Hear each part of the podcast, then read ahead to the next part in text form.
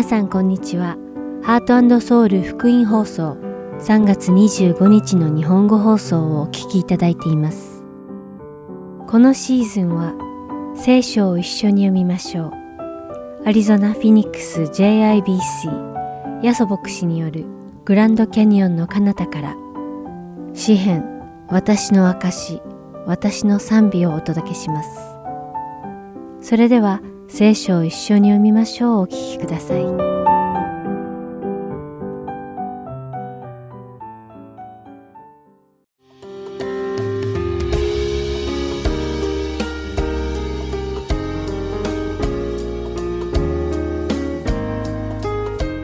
皆さんこんにちは。聖書を一緒に読みましょうのお時間です。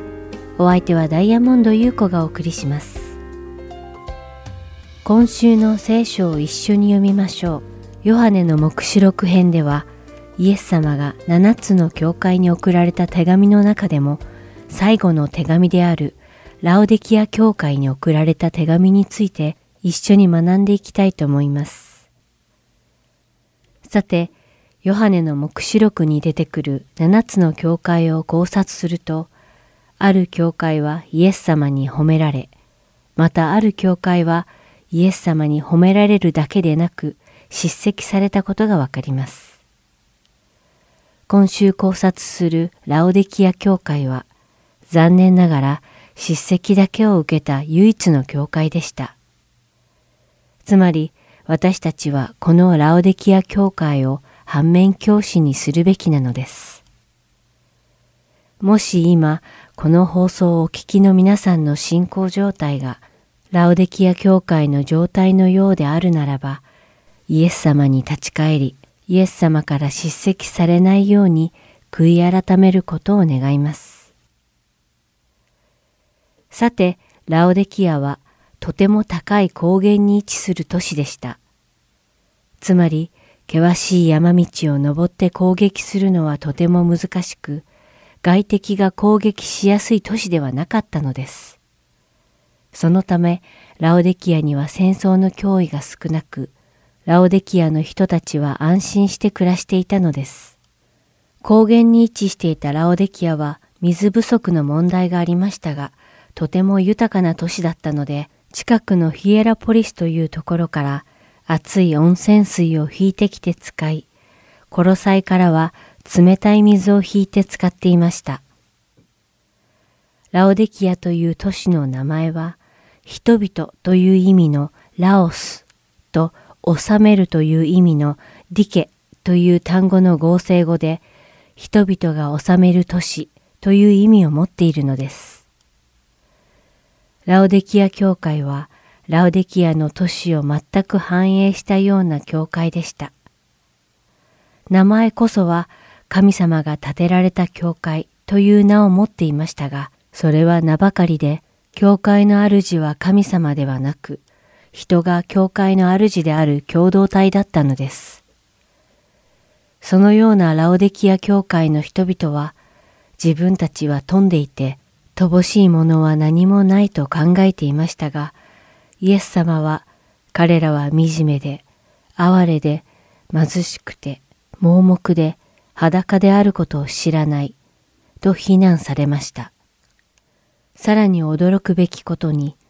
ヨハネの目視録三章二十節には次のようなことが記されているのです。見よ、私は戸の外に立って叩く。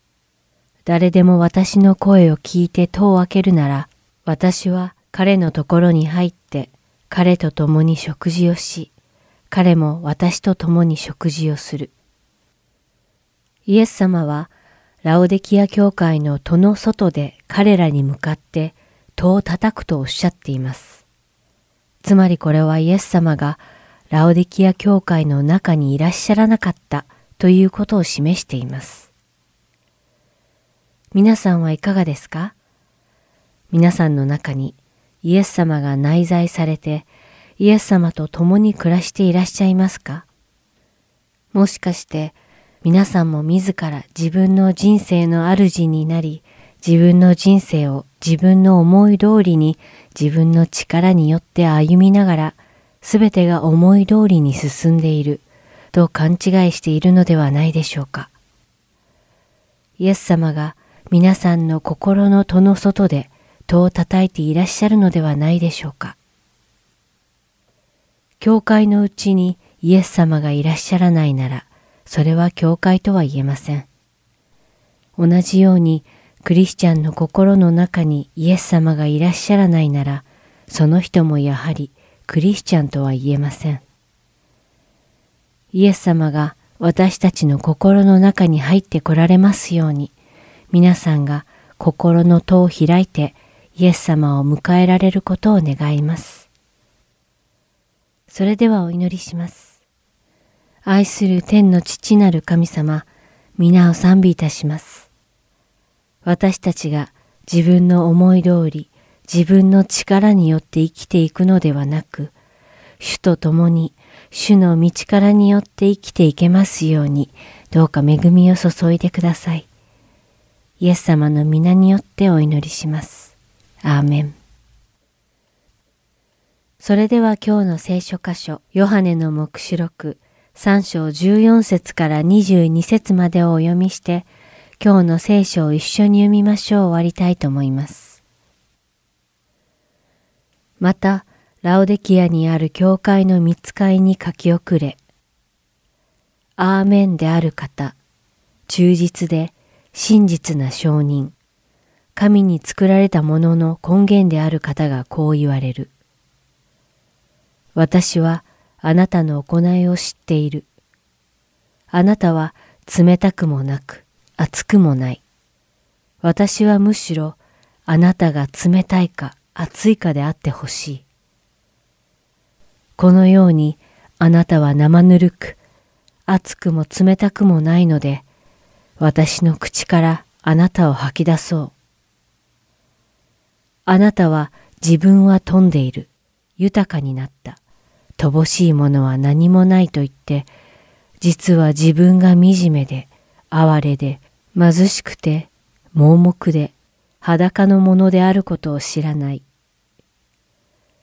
私はあなたに忠告する。豊かなものとなるために火で精錬された金を私から買いなさい。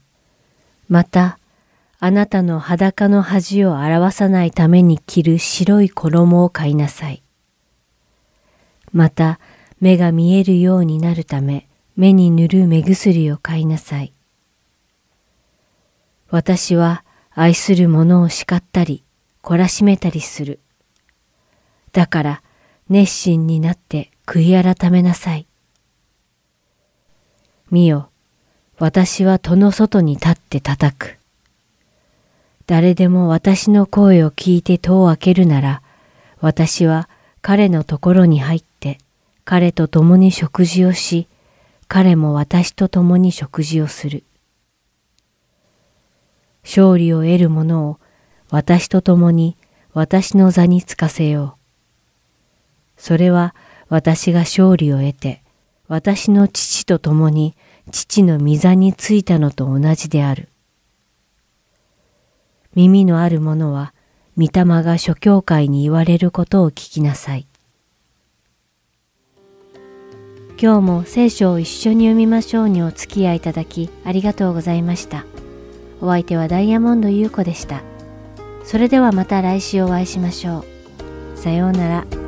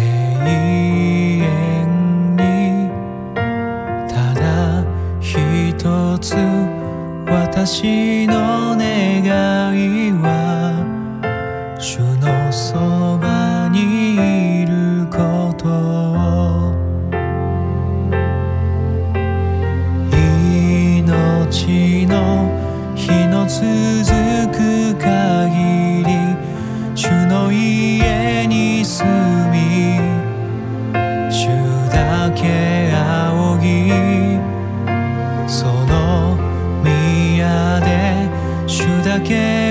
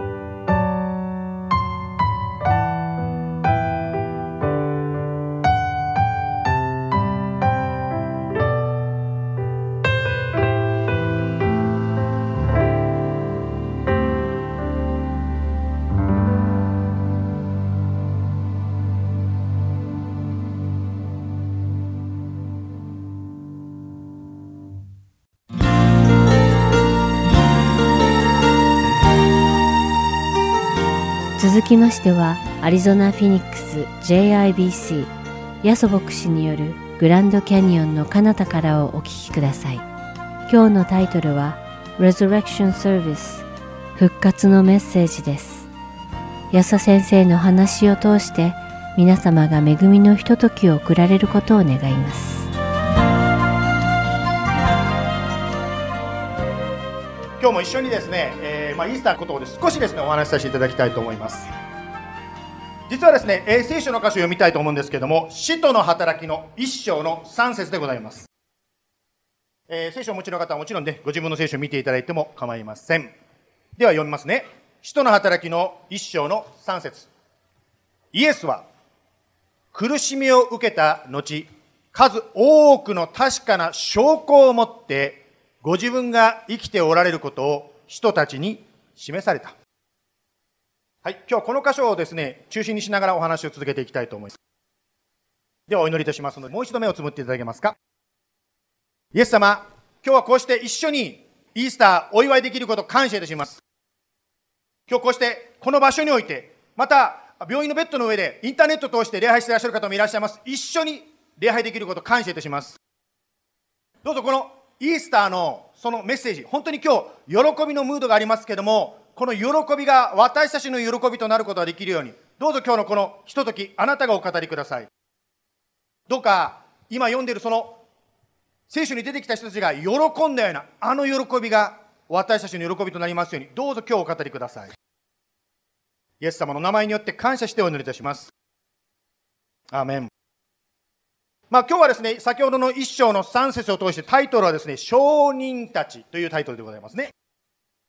まあ、今の聖書箇所にありましたようにですね、キリストが十字架にかけられた後、3日目によみがえった。そのことをですね、自分が生きてるよ、お化けじゃないよ、ちゃんと生きてるよということをですね、示された、そのことを示されたところに書いてます。まあ、この復活というものをですね、毎年お祝いしているのがイースター。まあ、日本語では復活祭とこう訳しますね。あの、私はもちろん日本で生まれて日本で育ったものなんですけども、アメリカに初めて来た時の話です。あの、当時はですね、もちろんアメリカの知り合いは誰もいません。当時はですね、インターネットがなかった時代なんですね。インターネットがなかったので、まあ、紙をですね、もらったホストファミリーはこういう人ですよっていうその情報だけを頼りにですね、アメリカに来ました。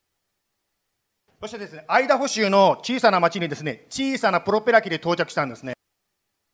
そのですね、プロペラの飛行機はですね、バスみたいにちっちゃい飛行機なんですよ。で、バスみたいにちっちゃい飛行機だけじゃなくてですね、運転席が丸見えでですね、ドアがパッと開いてて、運転してるのが丸見えでこう見えたんですね。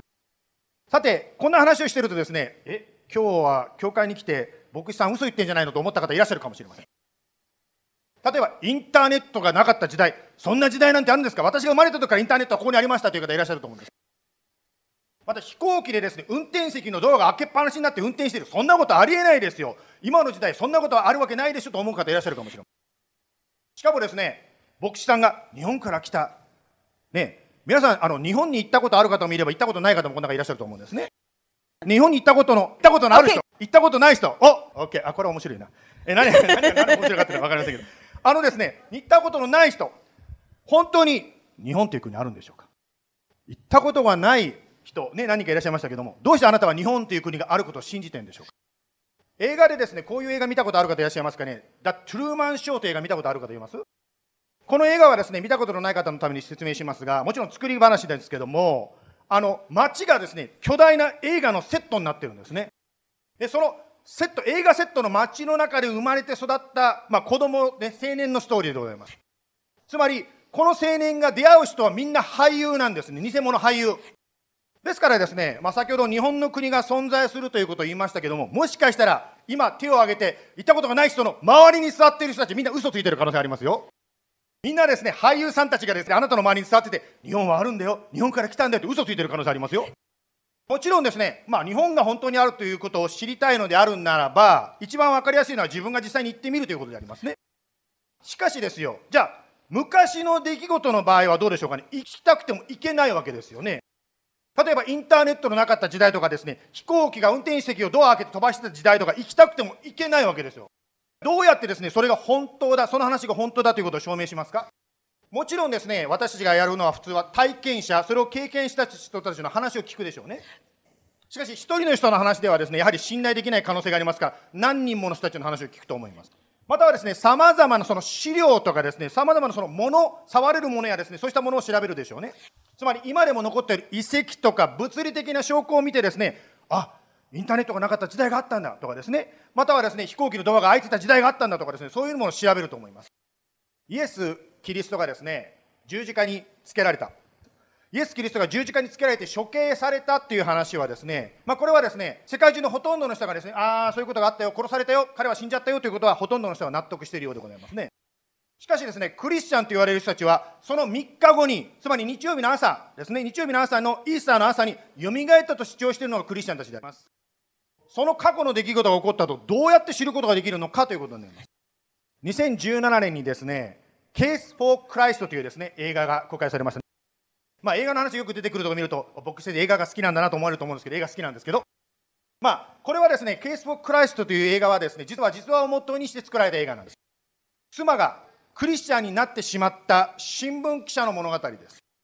つまり、なってしまったという言い方から分かるようにですね、新聞記者自身はですね、神を信じてないんだけど、妻が宗教に入っちゃった。つまり、キリスト教を信じちゃったということです。そこでですね、もちろん自分は新聞記者ですから、やはりです、ね、真理がどこにあるのかということで、彼自身が調べ始めたんですね。そして彼が分かったことはですね、キリスト教の一番の弱点というか、一番ここさえ壊されば、キリスト教が全て崩れるというのは何かというと、復活だということが分かったようです。つまり復活が起こらなかった、そんなものは嘘だということをもし証明できれば、自分の妻を宗教から助け出せる、つまりキリスト教をやめさせられると思ったようです。そういう映画でございますけれども、あの私自身もですね別にこの著者ではないんですけども、実際にですね中近東に旅行に行ったことがあります。その時にですね、エルサレムに行きましてですね、キリストの墓というのをですね、見たんですね。皆さんだからあの、キリストの墓、旅行で行ったことある人います？あのー、墓の中は、あの、死体がありませんでしたね。しかしですね、これ訪問した時の私はですね、実はクリスチャンになったんだけど、バックスライドという言い方をですね、英語でするみたいですけど、その時クリスチャンになったんだけど、やめたと思ってた時期だったのでですね、私はこれを見てもですね、またクリスチャンたちがこれ何？ハリウッド？何？何？ディズニーランド偽物だと私は思ったんです、これを見たとき。まあそういうふうにですね、見ながら私は信じなかった実を言うとですね、まあよくできてるわね、よくまか昔あったかというように、まあこれをうまく、これねってもう私はバカにして正直で申し訳ないけど。しかしですね、私が行ったその中近東の旅はです、ね、エルサレムだけではなくてですね、あっちこっちのです、ね、スラエル中をこう回っていったわけですね。いつかです、ね、私たちあのね、ジムさんのあの11ボイスの人たちといっぺん行ってみたいですね。そこに行ってね、遺跡がいっぱいあるんですけど、まあ、その上ですね、そのツアーではイスラエルのあっちこっちに遺跡を回るだけではなくてですね、エジプトとかローマにあるです、ね、聖書の遺跡を回るツアーだったんです。そのですね、たくさんの遺跡をですね、見てるうちに私の考えが少しずつ変わってきました。つまり、あまりにもですね、聖書で起こったと書いてあることが土を掘ったら出てくるということが多すぎて、私自身疑ってる私の方が間違ってるのかなと途中で考えなくなったんです。遺跡だけではなくてですね、実はイエス・キリストが蘇ったという影響は日曜日が休日だということにも表れています。イエス・キリストがですね、活動していたイスラエルでは今でもですね、土曜日を安息日、礼拝の日として休んでいるわけです。ところがイエス・キリストが日曜日の朝に蘇ってからは日曜日に礼拝するクリスチャンという人たちが出てきたんです。そして日曜日は礼拝の日、日曜日休みの日というのが世界中に広がっていきました。実は日本も昔は日曜日が休みじゃなかったんですけど、1876年から日曜日が休みになったんです。つまりイエス・キリストがよみがえったということは日曜日が休みということが世界中に広まったということを通してもですね一つの、まあ、証拠っていうんですかね現れになっているわけです。今まで話したことを少しまとめておきますね。イエス・キリストの証人復活の証人はどこにありますか？一番遺跡を見てみましょうというまあこのねあのもう少し突っ込んで言うとですね新しいのがどんどんだからまだまだ出てきてるそうですね。そして2番目、日曜日に礼拝するようになった、日曜日に休みが始まった。これもですね、イエス・キリストのよみがえりの一つの、まあ、結果というか、現れなんですね。さてですね、2つまで見てきましたけども、ここでちょっと考えたいのはですね、この復活は、あなたや私と何の関係があるのかということです。第一コリントという聖書の箇所を読みたいと思いますが、第一コリントの15の16にこのように書いてあります。もし死者がよみがえらなかったら、キリストもよみがえらなかったでしょう。つまり何がここで言いたいかと言いますと、もし私たちが死んで、それで終わりっていうんだったら、キリストだって蘇らなかったんですよとこう言ってるんです。言い方を変えるならば、もし私たちが死んじゃって、それでおしまい、もう消えてしまう、無になってしまう、ならば、キリストも蘇らながら、キリストも消えてるはずでしょとこう言いたいわけですね。その続きの17節からですね、18節を読みますが、もしキリストが蘇らなかったとしたら、あなた方の信仰、つまりクリスチャンの信仰は虚しく、罪の許しはありません。そうだとしたら、キリストにあって死んだ人たちは滅んでしまったことになります。つまり、キリストが蘇ったということが本当ならば、私たちの死んだ後、つまり復活というんですか、死んだ後の命消えるんじゃないよ、存在しているんだよということも本当になると教えています。ケース・ポー・クライストという先ほどですね、映画の紹介させていただきましたが、実は続編がですね、映画化されましたね。これはケース・ポー・クライストを書いた著者の自分のストーリー、まあ、先ほども著者のストーリーだったんですけど、これも著者のストーリーなんです。というのは、まあ、有名なね、本書いて映画もヒットしたんで、ま、有名になったんですが、彼自身がですね、ちょっとこう、死にかけたっていうんですかね、まあ、そういう体験をして考え出したんですね、ちょっと。つまり人間というのは物質であって死んだら無になるのかどうかということを調べ始めたんです。もちろん彼はですね聖書からこうだということも言うことができたかもしれませんけどやはり新聞記者ですから聖書がどうこうって言ってるよりも実際のですねいろんなそういう体験をした人たちを取材してこうですね話を作り上げていったんですね。ある女性はですねあの脳のですね手術の治療のためにですね一時的にですね、まあ、メディカルです。医療医学的にですねあ脳の機能をですね停止させて手術したそうです。ですからですね脳が医学的にはですねもう止まってしまったまあねあんまり言葉をはっきり言いたくないんですけどまあまあね、死んでしまったということになりますけどそういうふうにして手術して終わったらもう一度ですね脳の活動を活させたということであります。まあ、もちろん彼女は今も生きてて話してるわけですけどもその死んでるっていうんですか日本的に言うと脳死っていうんですかね。脳死状態なのに彼女は手術室で行われている会話が分かった、聞いてたんです、聞こえたんですね。そして彼女はこう言ってました。もちろん声は、声が聞こえただけじゃなくてですね、だんだん自分がですね、自分の体と離れてこう上に上がっていくのを感じたっていうんです。そしてですね、病院の屋上まで上がっていったんです。その屋上に行った時にですね、彼女はなぜか屋上にですね、転がってる片っぽのですね、なんて片っぽだけの靴が転がってるのを見たそうです。シューズが転がったんです。ねまあ、そういうのを見たっていうことなんですけども、見たんですけど、まあ、手術がもちろん無事に成功してです、ね、彼女は息を吹き返したわけですね。そして彼女がですね、その手術した周りの人に言ったそうですね、あの私はね、あの見たよってね、靴が片っぽだけ転がってるの見たってこう言ったそうです。そこでですね、屋上に見に行ったら片っぽだけ転がってたというのが本当にあったということで、周りの人がびっくりしたんですね。この人は生きてたって変な言い方ですけどね、ずっと生きてたっていうんですか、変な言い方ですけど。まあ、つまりですね、その、なんていうんですか、リサーチから分かることは、人間っていうのは、この体が死んでもまだ生きてる、つまり私というですね、この体とは違う私という存在があるんだということの証明だということだった。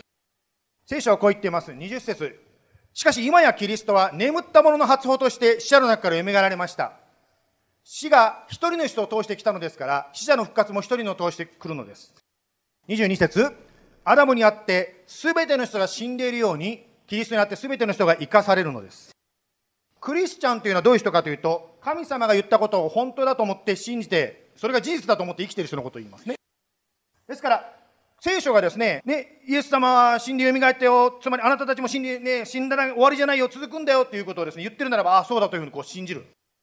そしてここで言っているように、あなたの死後の続く蘇りの命の最初、初音と書いてますけど、最初としてキリストが蘇ったように、あなたや私も死なないんですよ、続くんですよとこう言ってますね。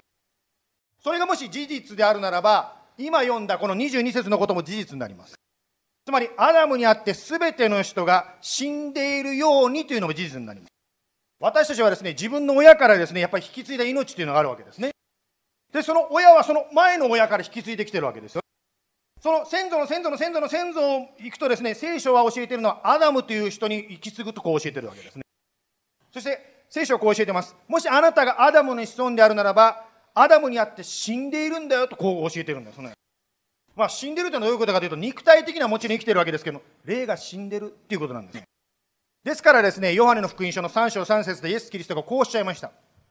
イエスは答えられた。誠に誠にあなたに言います。人は新しく生まれなければ、神の天の組を見ることはできません。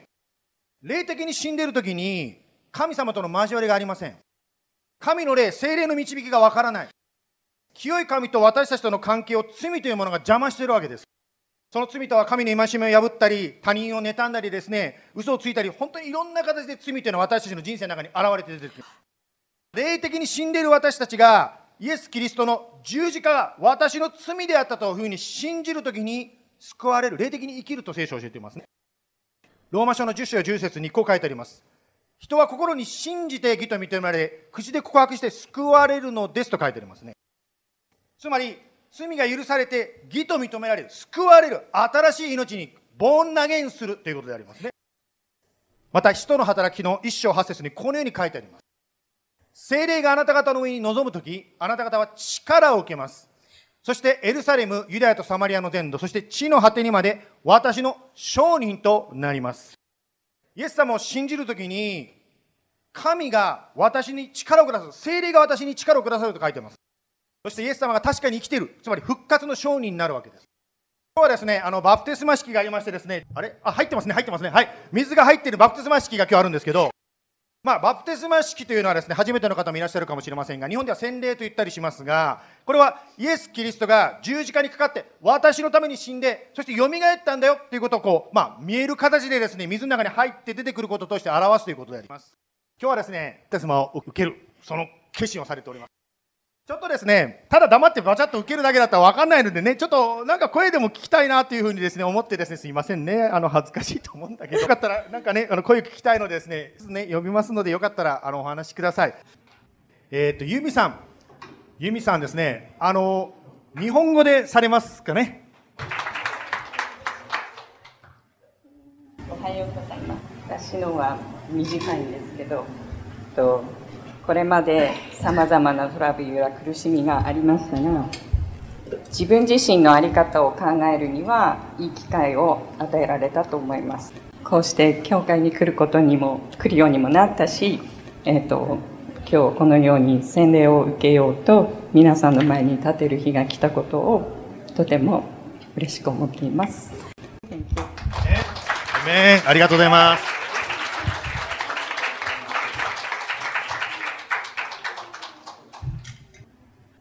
えっ、ー、とですね、証人ということで今、いくつか聞きましたね。まあ、一番目、遺跡があるということを聞きましたね。今、方の話を聞いたように、ね、アクターじゃないです。本物ですよ。皆さん見ましたよね。本物。本物の人の体験を聞きましたね。つまり、あなたの身近にいるクリスチャンが、イエス様が確かにいる。本当に彼は生きてんだ。彼は蘇ったんだということの証人、証拠であります。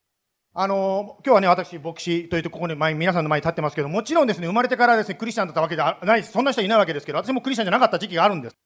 実はですね、今日小さい子たちがたくさんね、来てらっしゃいますけど、私も小さい頃、教会に連れて行かれてた子供の一人でございます。私の場合はですね、いやいやという言葉がつくんですけど、実はあんまり教会行くの好きじゃなかった子供の一人でございます。楽しいとこだからね、そうそう、そういうことなんですけど、まあ、興味がなかったんです、簡単に言えばね。でもですね、大学生の時、大学生の時にですね、スペースシャトルのチャレンジャー号が爆発したのを見たんですね。まあもちろんテレビでですけど。またですね、まあ私がですね、まあ当時はアイドル歌手とか追っかけ回してるわけですけど、アイドル歌手が自殺したり、まあ、そういうことがあったり、そして私自身もですね、人生の目的が分からなくなったり、そんなことをです、ね、大学時代に経験しました。人生に意味があるのか。そんな時にですね、迷った時に私は自分の母ちゃんの姿を思い出したんですね。父はクリスチャンじゃなかったんですけども、父に激しく反対されながらも、もうしぶとく教会に行くお母さんの姿を思い出したんです。私が人生に迷ってですね、何のために生きてるのかと思った時に思い出したやっぱり母ちゃんの姿だったんですね。なぜまあね、子供がいるが言っちゃいけないって言うんだけど、まあ、私の気持ちをそのまま言うと、つまんない教会にあんなにしょっちゅう行くんだろうと思ったんです、正直言って。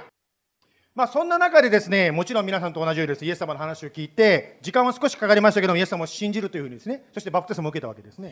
つまり、イエス様を信じるとあなたが言うときに、神、精霊があなたの心に住み、そして証人となると言ってますね。もしですね、この話を聞いて、あ、私も信じたいな、イエス様信じたいなと思う方はですね、まあ、このように祈ってみてはいかがでしょうか。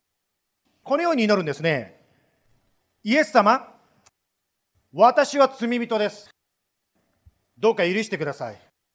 私の罪のために十字架にかかり、読みられたことを信じます。あなたについていきます。どうか私を導いてください。お祈りしましょう。イエス様、今日こうして一緒にイースターの時に、あなたが確かによみがえったということを共に今、話を聞いてきました。その中でいろんな証拠があるんだよということを学んでまいりました。しかし何よりも一番確実な証拠は私たちがイエス様あなたを信じることであります。そこに体験できることであります。今日話を聞いたように問題が解決してから信じるんではなくて信じてからイエス様と一緒に問題を解決していきます。一度あなたが信じますと言ったものはいろんなことがあっても例えば私のようにもう教会に行かなくなっちゃったようなバックスライドしても必ずイエス様は私を守って守引き上げてくださる。今からバプテスマ式を一緒に見てイエス様が蘇ったことを一緒にお祝いしたいと思います。イエス様の名前によって感謝しております。アメン。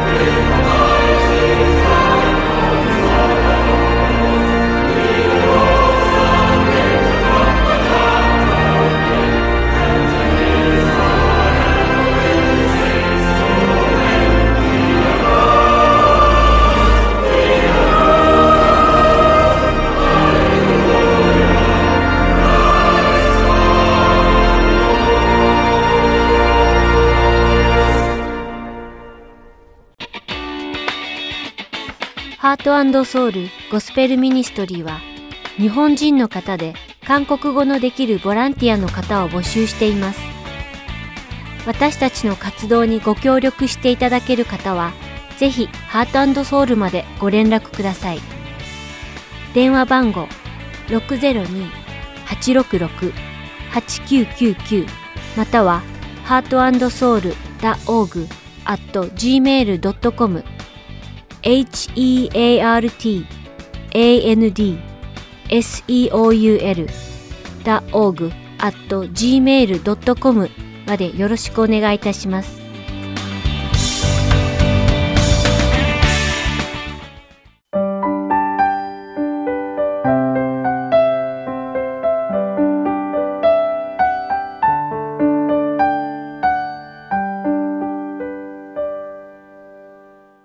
では、詩編、私の証、私の賛美をお聴きください。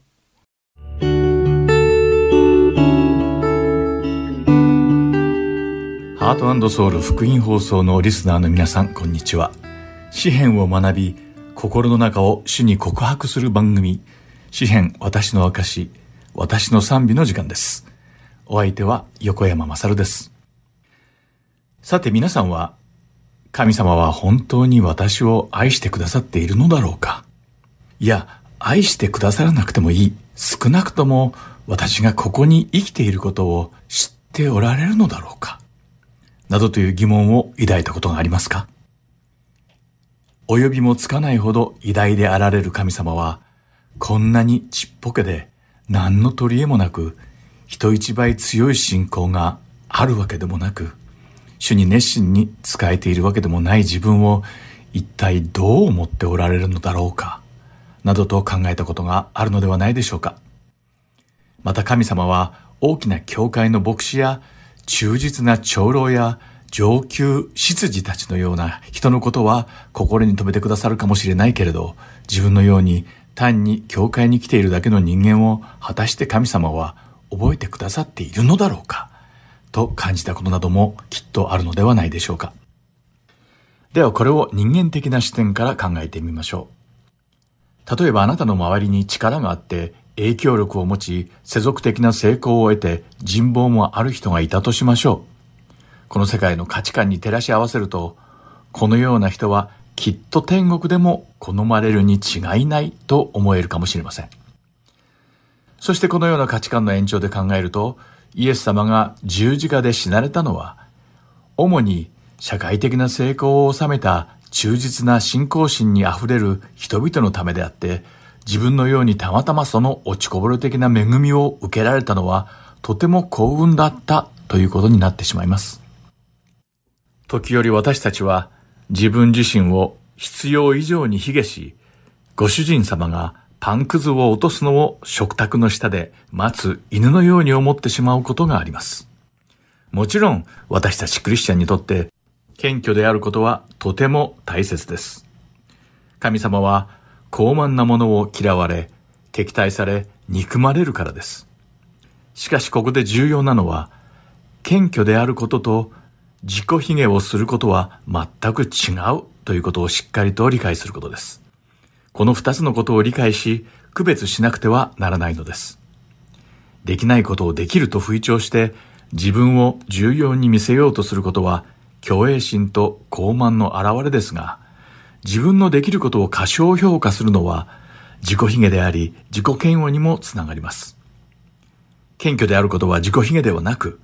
自分自身を正当に評価して理解した上で、それに応じて行動することなのです。しかし、自己卑下をしたり自己嫌悪に陥ってしまい、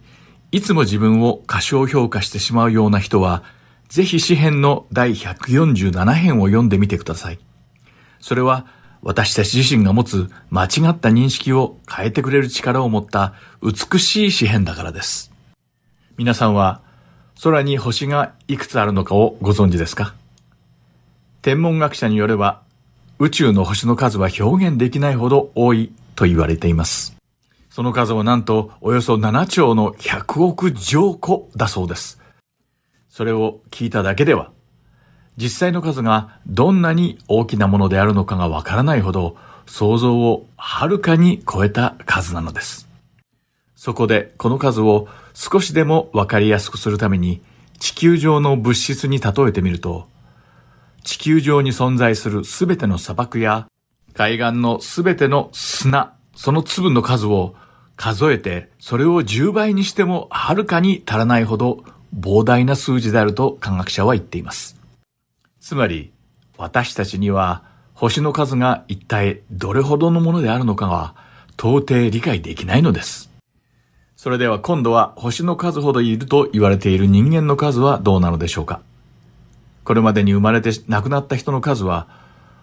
空の星よりも多いのでしょうか？いえ、そんなことはありません。神様の存在を認めない進化論学者によると、5万年前から現在までの間に地球上で生きて死んだ全人類の数はたった1070億人でしかありません。この数字は確かに大きなものであることに間違いはないのですが、1000億の10倍が1兆ですから、7兆の1000億兆個あると言われる宇宙の星の数は、これまでに生まれた人類の数とは比べ物にならないくらいとてつもなく大きな数字であることがわかります。本当に私たちの理解をはるかに超えたものなのです。では、この数えきれないほどの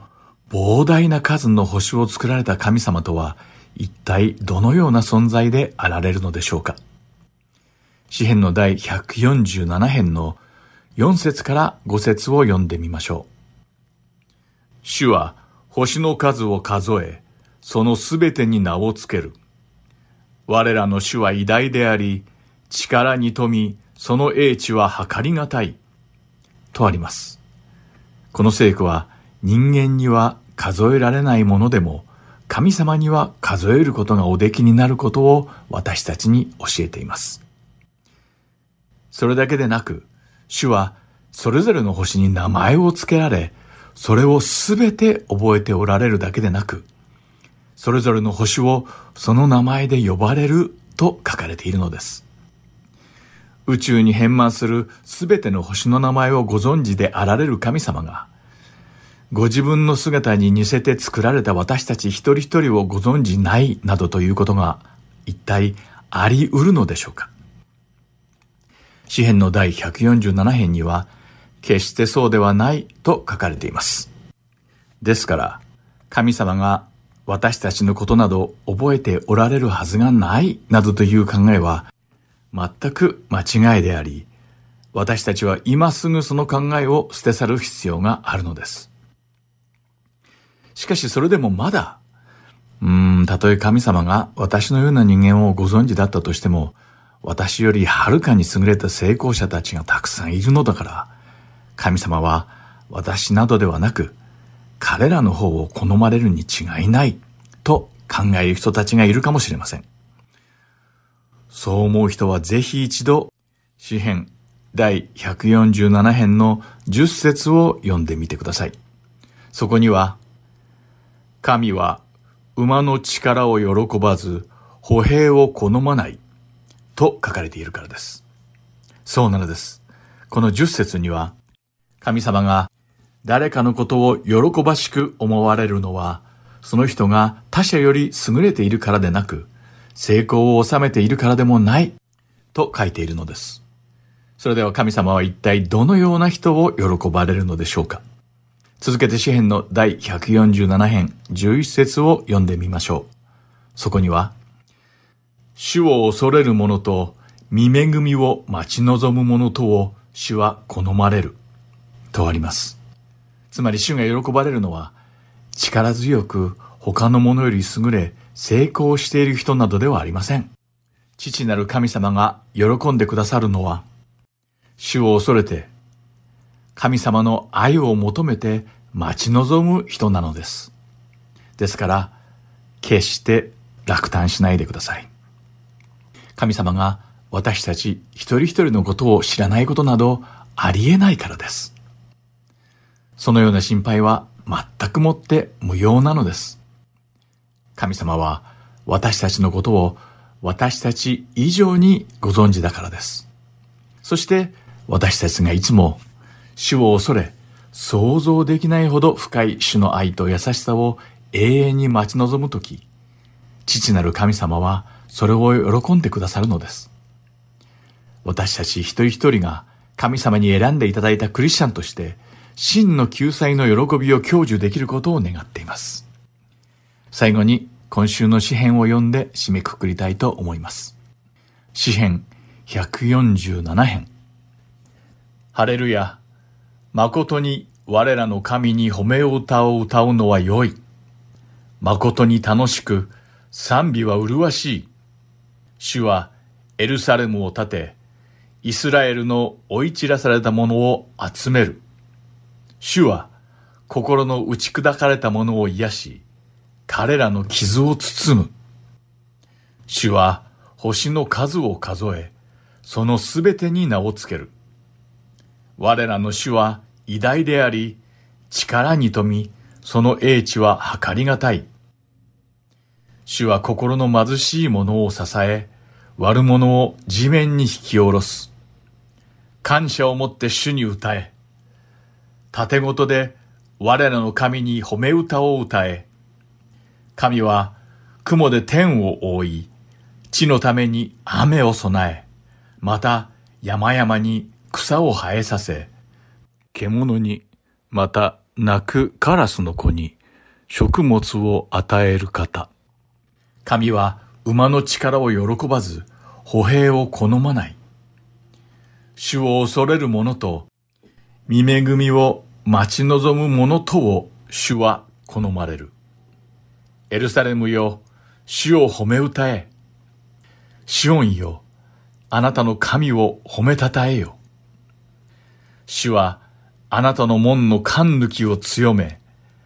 あなたの中にいる子らを祝福しておられるからだ。主はあなたの地境に平和を置き、最良の小麦であなたを満たされる。主は地に命令を送られる。その言葉は速やかに走る。主は羊毛のように雪を降らせ、灰のように霜をまかれる。主は氷をパンくずのように投げつける。誰がその寒さに耐え得ようか。主が御言葉を送ってこれらを溶かし、ご自分の風を吹かせると水は流れる。主はヤコブには御言葉を、イスラエルには掟と裁きを告げられる。主はどんな国々にもこのようにはなさらなかった。裁きについて彼らは知っていない。ハレルヤ。今回も最後までお付き合いくださってありがとうございました。詩編私の証、私の賛美は今週で最終回を迎えました。またどこかでお会いしましょう。お相手は横山まさるでした。さようなら。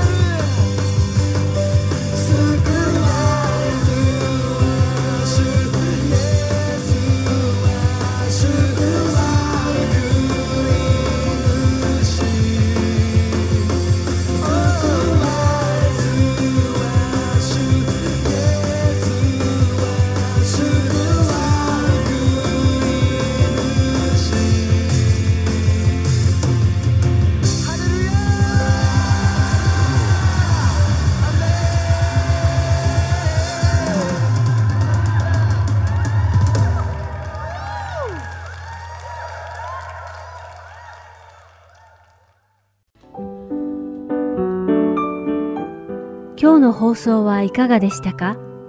最後までお付き合いくださりありがとうございました。また来週お会いしましょう。